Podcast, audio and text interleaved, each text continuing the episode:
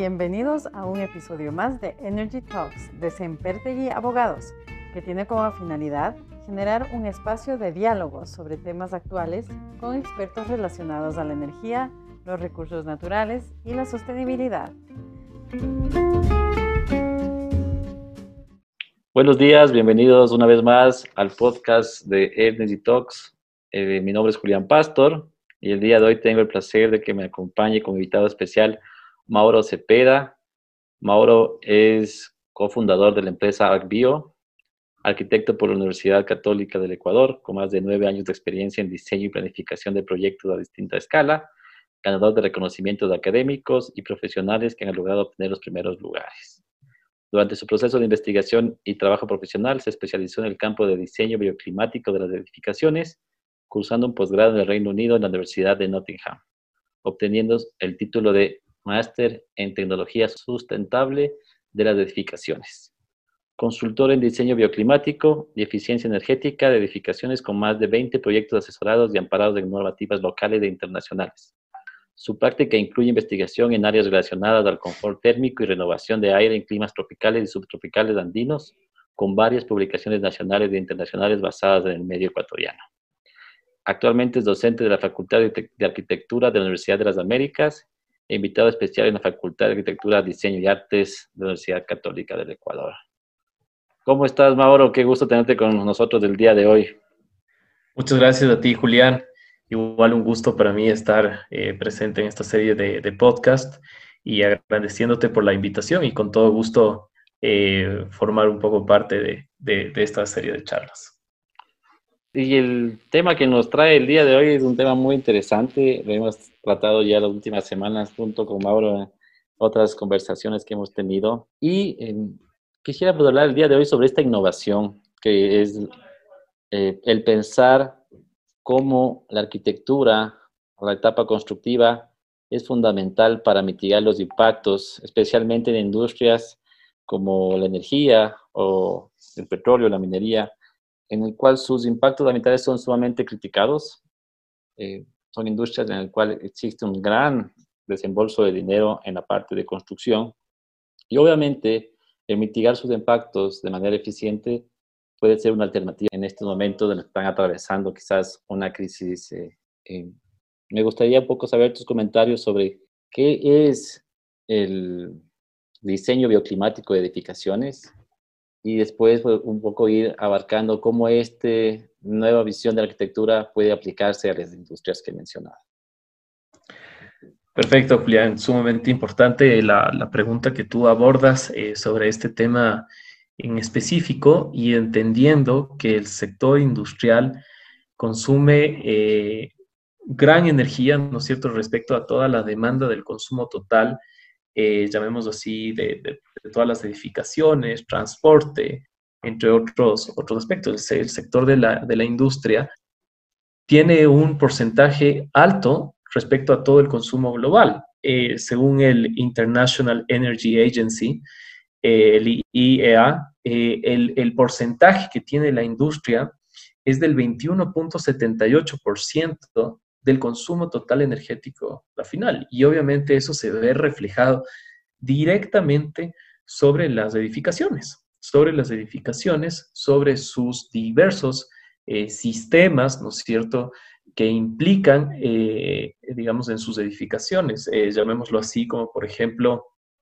bombas, eh, temas de generadores eléctricos, por ejemplo, transformadores eléctricos, temas de bombas de calor para calentamiento de agua, eh, temas de climatización, entre otros aspectos que, obviamente tienen un efecto importante en el consumo y demanda energética eh, de, estas, de, este, de este sector, ¿no es cierto? Y de estas construcciones que, están enlazadas para estos tipos de, proyectos.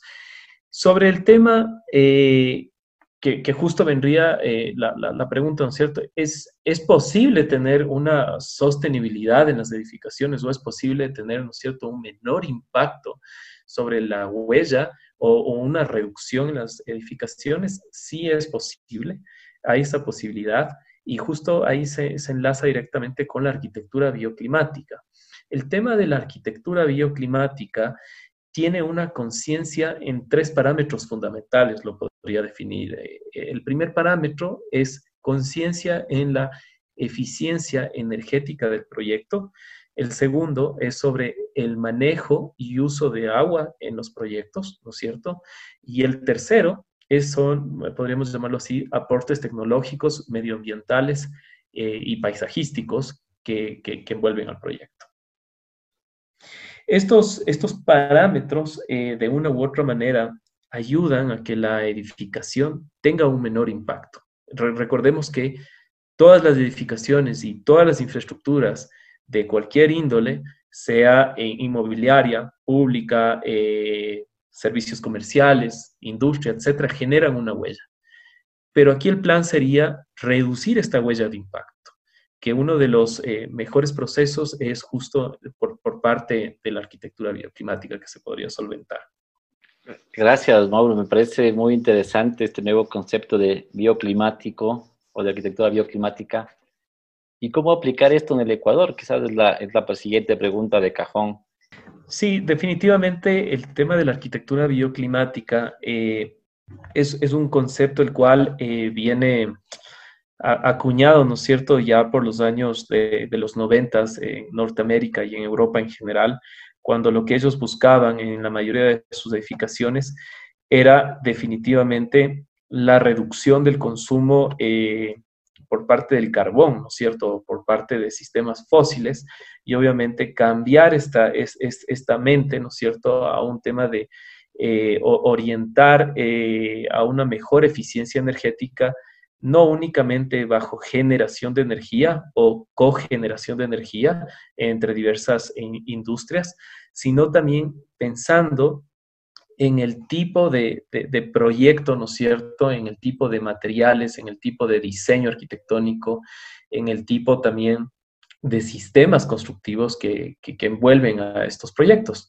En ese sentido, eh, la arquitectura eh, bioclimática es muy aplicable al Ecuador. Hoy en día ya están más claras metodologías, ¿no es cierto? Metodologías y procesos en los cuales se puede abordar adecuadamente eh, esta, esta, implementación de este diseño, digamos, como más eficiente, ¿no es cierto?, en, todas las infraestructuras sobre, sobre estos proyectos.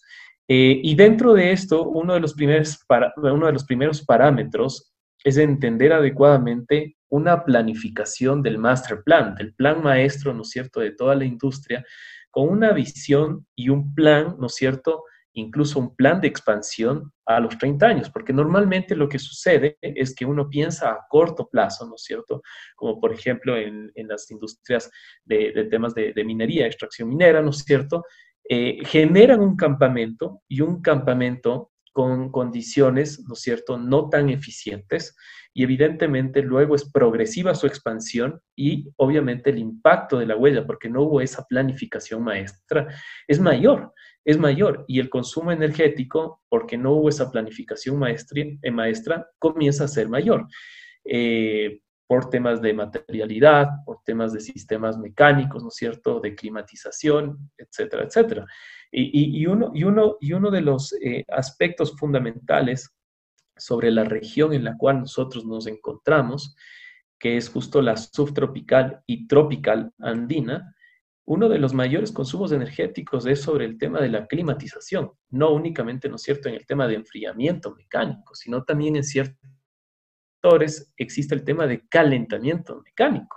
Entonces, eh, en ese sentido, en ese sentido, ¿se puede volver eficiente los campamentos? Sí, teniendo eh, y, más allá del campamento, digamos, de la obra civil, ¿no es cierto?, eh, de, los equipamientos en donde van a estar habitando las personas, de donde obviamente van a estar eh, oficinas, área administrativa, etcétera, etcétera, se puede tener, digamos, mejor eficiencia, un menor impacto si es que se tiene una, un proceso claro, ¿no es cierto?, en el diseño arquitectónico, en la especificación de sistemas constructivos, en el adecuado, eh, digamos, implementación de sistemas tecnológicos y en la eficiencia también de los eh, aparatos mecánicos, lo llamaría así, o de los sistemas mecánicos a implementarse eh, en la edificación. Por otro lado, también un tema importante es el tema de cómo voy a calentar el agua. normalmente el tema del calentamiento de agua se lo sigue haciendo bajo el tema de consumo fósil, con el gas. Y es así como, normalmente se lo hace, o algunos sectores industriales posiblemente lo, lo utilizan bajo sistemas eléctricos. Pero existe innovación en esto, existe innovación como por ejemplo el uso de sistemas de bombas de calor. El sistema de bombas de calor es un sistema el cual te puede ayudar a, calentar el agua, ¿no es cierto?, por base de la tecnología, eh, digamos, de la aerotermia, ¿no? Entonces estamos utilizando el tema del cambio de la temperatura exterior para calentamiento de agua. Entonces es muy interesante, incluso es más eficiente que utilizar colectores solares que, estaríamos captando la radiación. Eh, el, tema de, de la bomba de calor incluso se lo podría utilizar en la Antártida en la Antártida eh, y en otros sectores, ¿no? Entonces, porque, porque en la Antártida no es que tenemos el cero absoluto eh, y eventualmente podríamos utilizar también esas condiciones eh, drásticas la, bomba de calor. Por otro lado, igual tienes la eficiencia de utilización, ¿no es cierto?, durante todo el periodo del día, las 24 horas, porque sigues, sigue funcionando en la noche y en el día. Entonces, se vuelven sistemas más eficientes, que esto a la larga en temas de mantenimiento es en donde se van a dar más cuenta el ahorro, el ahorro y la, eficiencia. Porque yo diría el tema en donde más, se da cuenta la gente eh, o los administradores, ¿no es cierto?, de, estos proyectos, es justo en el mantenimiento operativo, en costos, ¿no es cierto?, de, de energía sobre mecánico, sobre calentamiento de agua,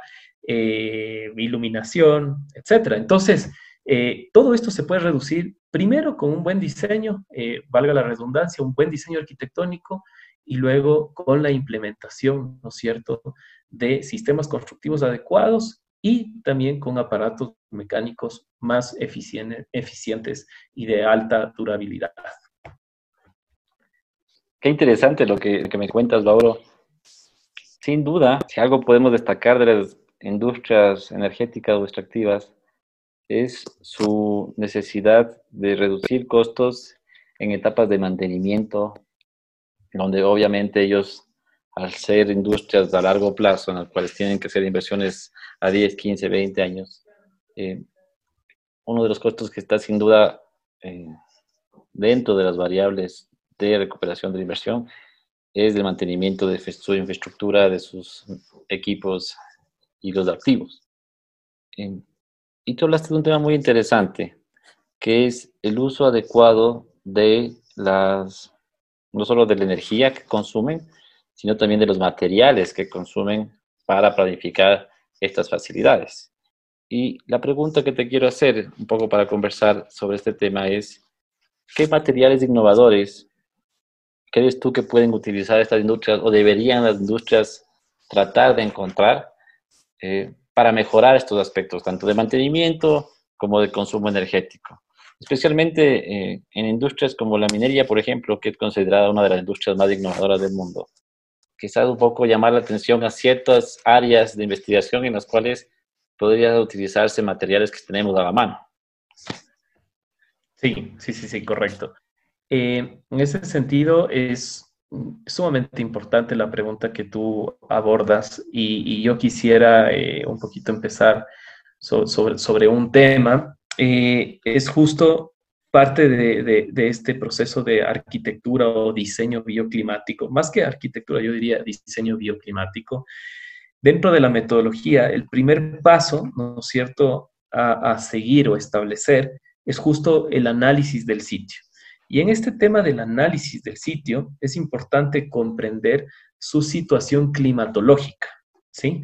Es, decir, su situación del contexto de la temperatura del sitio, eleofanía del sitio, ¿no es cierto? Por otro lado, también precipitación y todas sus situaciones climatológicas que evidentemente nos va a dar eh, a comprender cuál es la situación que nos estamos encontrando en el sitio para entender justamente qué sistema constructivo es el más adecuado. Porque como tú bien dices, eh, Julián, no deberíamos utilizar a priori el mismo sistema constructivo que utilizamos acá en, la sierra, por ejemplo, ¿no es cierto?, a, 2.000 eh, metros de altura, que a 500 metros de altura o a 0 metros de altura. O en una situación, ¿no es cierto?, eh, costera, ¿no es cierto? Y una situación, llamémoslo así, en la Amazonía. Son dos situaciones distintas en donde obviamente en la una, por ejemplo, hay una concentración eh, de salinidad un poco más alta, ¿no es cierto? En la otra situación hay una concentración mucho más alta de humedad, altísima precipitación, y, son como los factores, eh, yo diría, importantes y como los ingredientes especiales para a priori decir mm, esas edificaciones no van a tener un buen confort térmico, van a tener una transferencia de energía del exterior al interior sumamente alta. Y si es que nosotros estamos pensando con la materialidad común y general que en nuestro medio conocemos, como por ejemplo el uso del, bloque o ladrillo, etcétera, y, eso ponemos, ¿no es cierto?, como un genérico en todas las situaciones geográficas del Ecuador, a priori podríamos decir que eso es erróneo, porque eh, no podemos meter las manos sobre el fuego para, eh, evidentemente, controlar un confort térmico, ¿no es cierto?, con esos tipos de materiales. Eso por un lado. Por otro lado, no quisiera decir que un material es bueno o malo. Lo que quiero más bien decir con esto es que deberíamos entender cuál es la mejor aplicabilidad del material.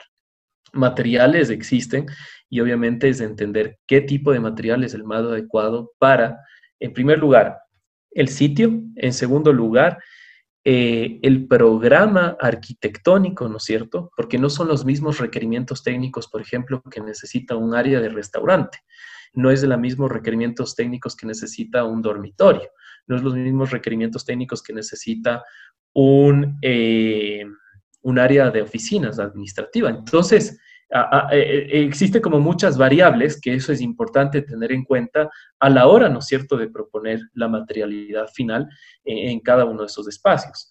Y tú podrías decirme, pero entonces eh, podríamos determinar diferentes tipos de materiales para un solo proyecto, y yo te diría, sí, es lo más eficiente y en teoría sería lo más adecuado porque cada espacio necesita distintos requerimientos técnicos, necesita distinto tipo de confort térmico, necesita distinto tipo de renovación de aire eh, y así sucesivamente.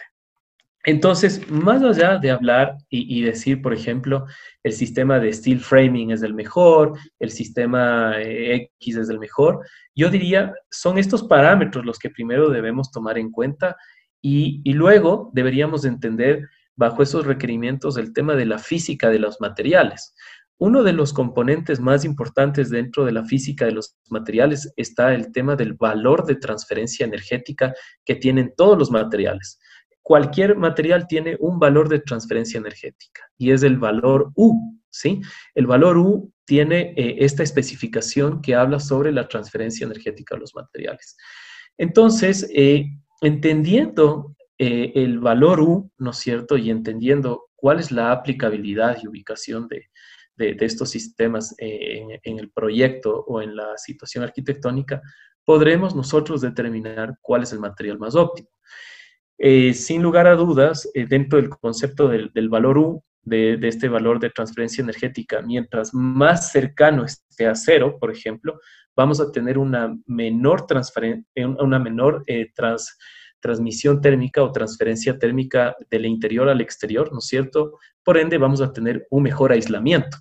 Por ende, vamos a tener un mejor control térmico al interior y por ende, no vamos a tener, por ejemplo, eventualmente en ciertos casos, un sobrecalentamiento o un sobreenfriamiento, ¿no es cierto? Y, ahí es cuando suceden estos problemas, si es que no, no colocamos bien un, un material o especificamos bien un material, podríamos tener problemas en que nos va a tocar colocar equipos eh, mecánicos más eficientes para renovar el aire, para enfriar el espacio o para calentar el espacio. Eh, solo poniendo a manera de ejemplo, aquí, por ejemplo, en, Quito, eh, en, el sector industrial, ¿no es cierto? Normalmente ponen un vidrio de 3 milímetros, porque dicen, es, un, es un campamento, es un proceso, ¿no es cierto?, del sector industrial, etcétera, y, obviamente vamos a poner un vidrio de 3 milímetros o de 6 milímetros.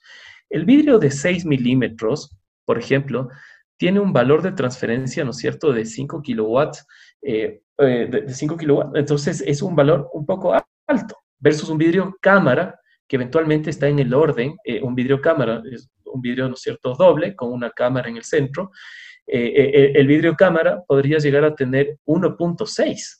Entonces ya existe una reducción y esa reducción lo que permite es que no exista una transmisión, ¿no es cierto?, o una transferencia térmica del interior al exterior.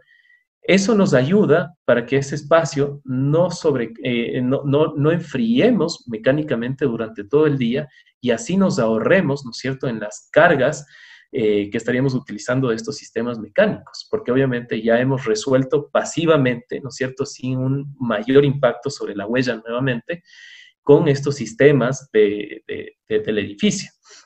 Entonces, lo mismo sucede en la cubierta. Eh, y, esto es importante mencionarlo, eh, Julián, el tema de la, cubierta eh, y toda superficie horizontal es la que más va a recibir radiación durante todo el año. Y al momento de recibir la mayor cantidad de radiación durante todo el año, y si ponemos cualquier tipo de cubierta, lo que va a suceder es que tenemos una transmisión energética desde la cubierta, ¿no es cierto?, desde la parte horizontal hacia, hacia la parte del interior, y lo que va a suceder es de ahí, a calentamos, va a calentarse el espacio. Entonces, una de las partes importantes que deberían tomar en cuenta dentro del proceso del diseño es entender cuál es el tipo de cubierta, cuál es la materialidad de la cubierta y así, obviamente, eh, propiciar a que se tenga un menor consumo. Entonces, varios de estos requerimientos podrían estar solventados por, la, la envolvente en general. Es decir, Mauro, si las industrias toman en consideración estos parámetros de materialidad, de planificación y de diseño para la construcción de sus facilidades o de sus inversiones, que muchas veces están comprometidas por ciertos valores. Eh, ¿Podrían de alguna manera eh, reducir sus costos de consumo energético? Eh, pero me queda la duda si es que estos estudios de análisis de materialidad y todos estos cambios, digamos, que hagamos del diseño tradicional, sin duda los costos van a variar. Y cuando varían los costos, pues quizás las partes interesadas en implementar sistemas de eficiencia energética, por poner un ejemplo, sí miran al costado porque creen que es una inversión muy costosa la que tienen que ejecutar. Y por otro lado, para dejarte que tú te explayes, al final estos temas quedan en la voluntad del inversionista y no hay normas quizás, o desconozco si es que hay normas actualmente que obliguen al sector industrial a comenzar a implementar ciertas soluciones bioclimáticas. A ver, eh, entendiendo justo la, primera preocupación que, es sumamente importante y es en donde siempre hay que tomar en consideración que es el aspecto económico, ¿no es cierto? Y al rato de la, de la inversión sobre la infraestructura, ¿no es cierto? Que evidentemente uno intenta abaratar, yo lo llamaría así, ¿no es cierto? Y, obviamente ahorrar casi, casi en lo que más se pueda en el proceso constructivo. Pero hay un tema sobre la mesa que sí habría que poner, que tal vez ese ahorro, ¿no es cierto?, que uno hace en ese momento, en ese periodo de ejecución de obra, ¿no es cierto?, y de implementación de materiales, significa un costo en mantenimiento operativo en el tiempo, ¿sí? Uno de los temas, y hemos nosotros registrado con las investigaciones, que evidentemente existe un incremento, llamémoslo así, ¿no es cierto?, eh, de costo, eh, que el incremento es sobre el 10%, ¿no es cierto?, del costo total aproximadamente. Eh, y, y, eso es importante tener en cuenta, aproximadamente el 10%. Pero ese 10% significa un ahorro del 40%, hasta el 40%, ¿no es cierto?, en el mantenimiento operativo en el tiempo. Entonces, ese 40% de reducción es significativo porque no solo lo deberíamos ver, ¿no es cierto?, en este momento, de que yo voy a gastarme en temas de infraestructura 3 millones, 4 millones o 10 millones de dólares, ¿no es cierto?, eh, eh, en implementación de la infraestructura, sino deberíamos pensar en que ese, esa implementación de mejores materiales nos va a permitir, ¿no es cierto?, este ahorro en mantenimiento en el tiempo. El 40% significa eh, un, un, ahorro importante solo con el diseño pasivo eh, y, y, tecnológico de la infraestructura.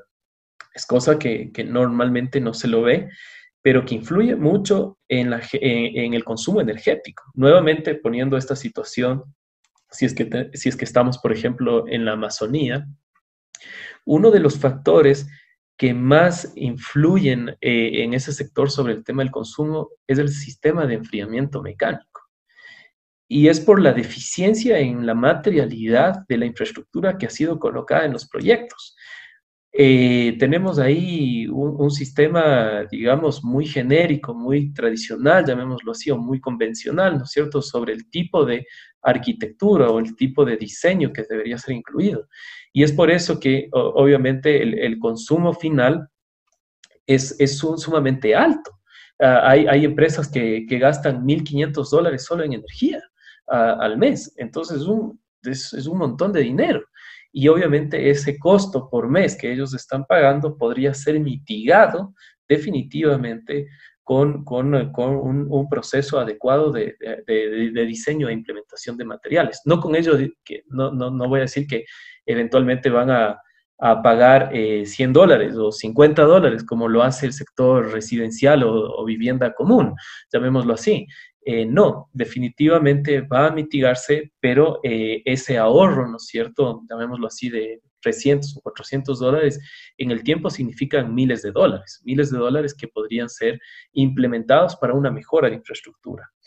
Eh, la buena selección de materiales, la buena selección de materiales significa un ahorro en el tiempo y también significa tener una buena edificación a un largo plazo con un, proceso adecuado a largo plazo.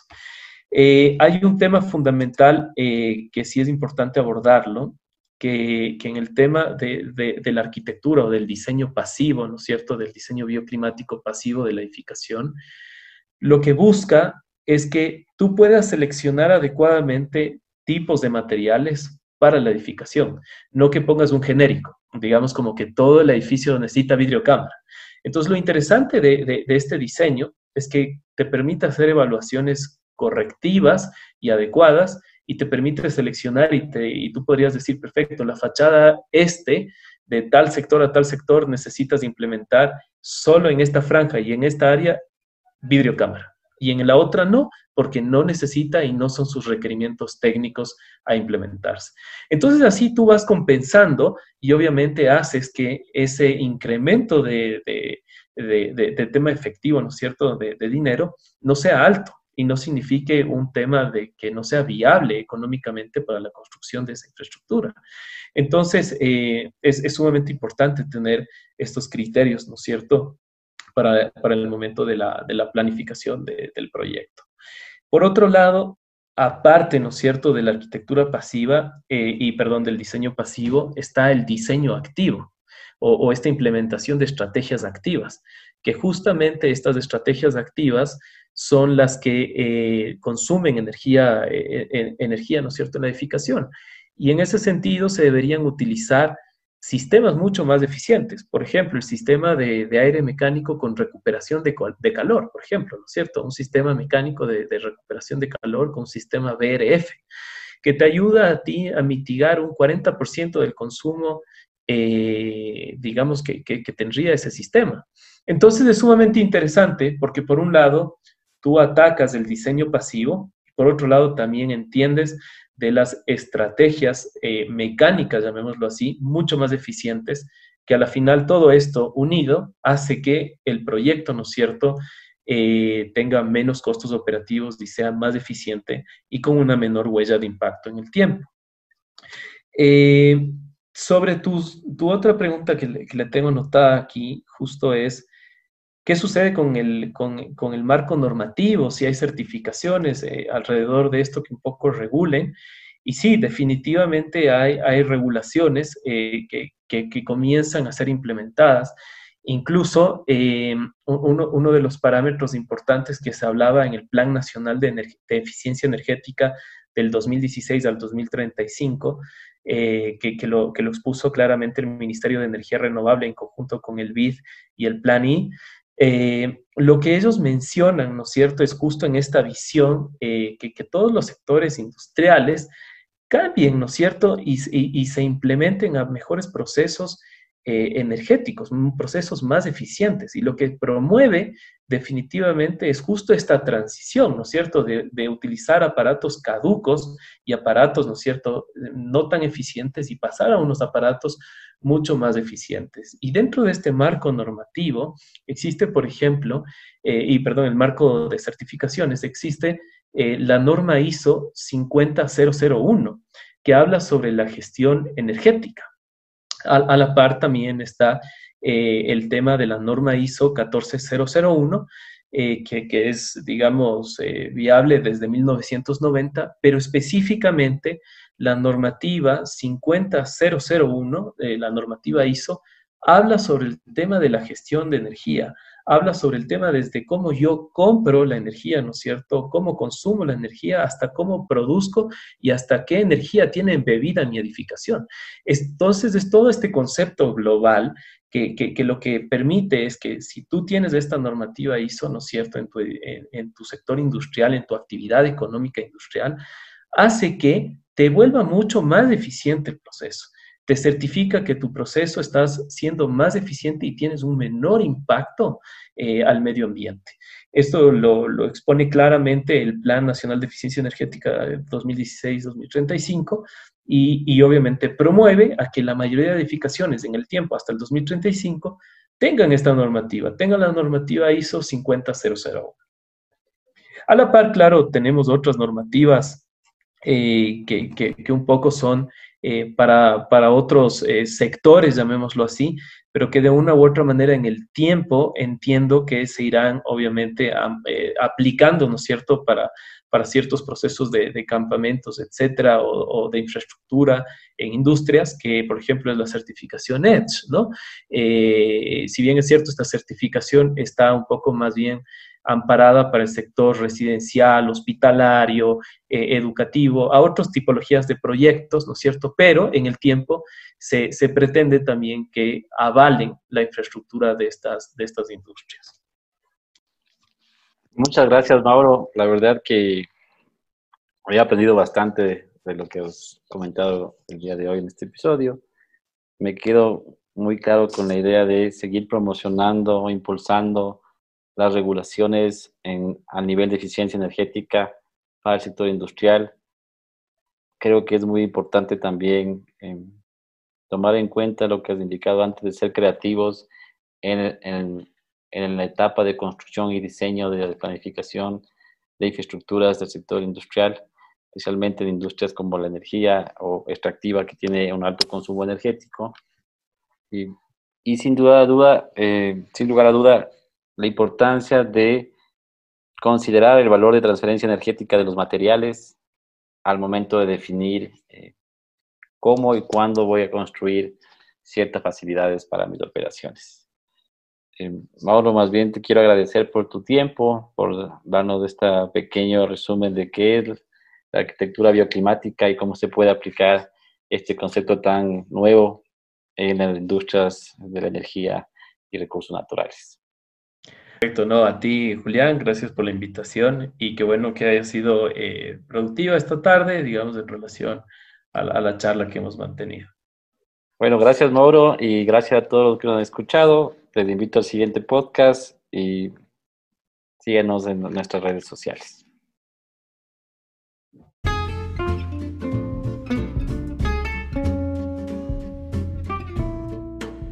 Gracias por escucharnos. Les invitamos a suscribirse a Energy Talks de Sempertegui Abogados y compartir este podcast en sus redes sociales. Los esperamos próximamente en un nuevo episodio. Hasta pronto.